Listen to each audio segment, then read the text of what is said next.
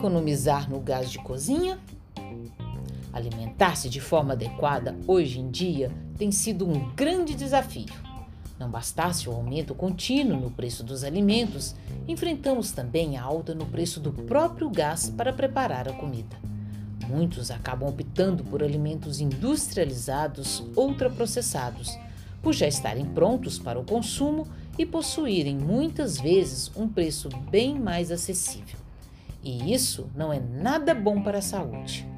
Por outro lado, alimentos básicos como arroz, feijão, verduras e carnes são muito importantes no dia a dia. Porém, necessitam de cozimento para que seus nutrientes se tornem disponíveis para o corpo.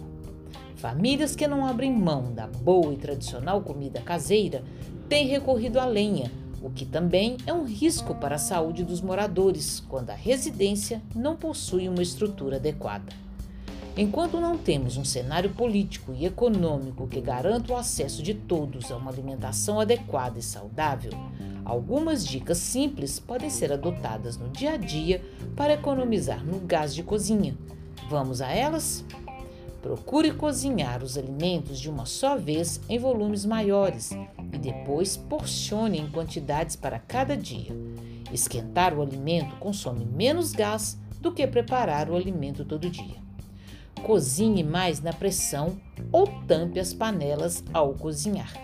Assim que pegar pressão ou ferver a água, reduza a chama do fogo.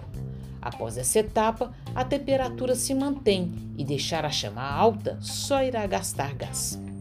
Mantenha o fogão sempre limpo e as trempes desobstruídas para que o cozimento dos alimentos se dê de forma rápida e eficiente com menor consumo de gás.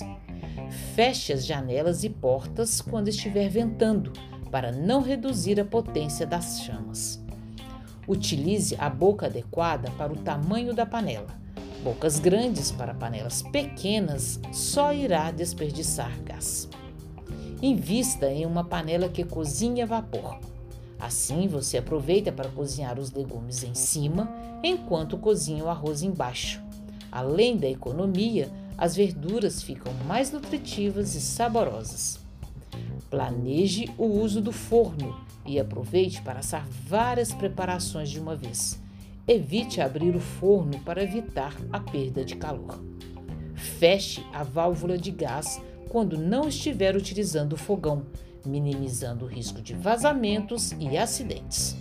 Vamos colocar essas dicas em prática para fazer o botijão de gás durar mais? Conteúdo produzido pela Subsecretaria de Segurança Alimentar e Nutricional da Secretaria Municipal de Assistência Social, Segurança Alimentar e Cidadania, Prefeitura de Belo Horizonte.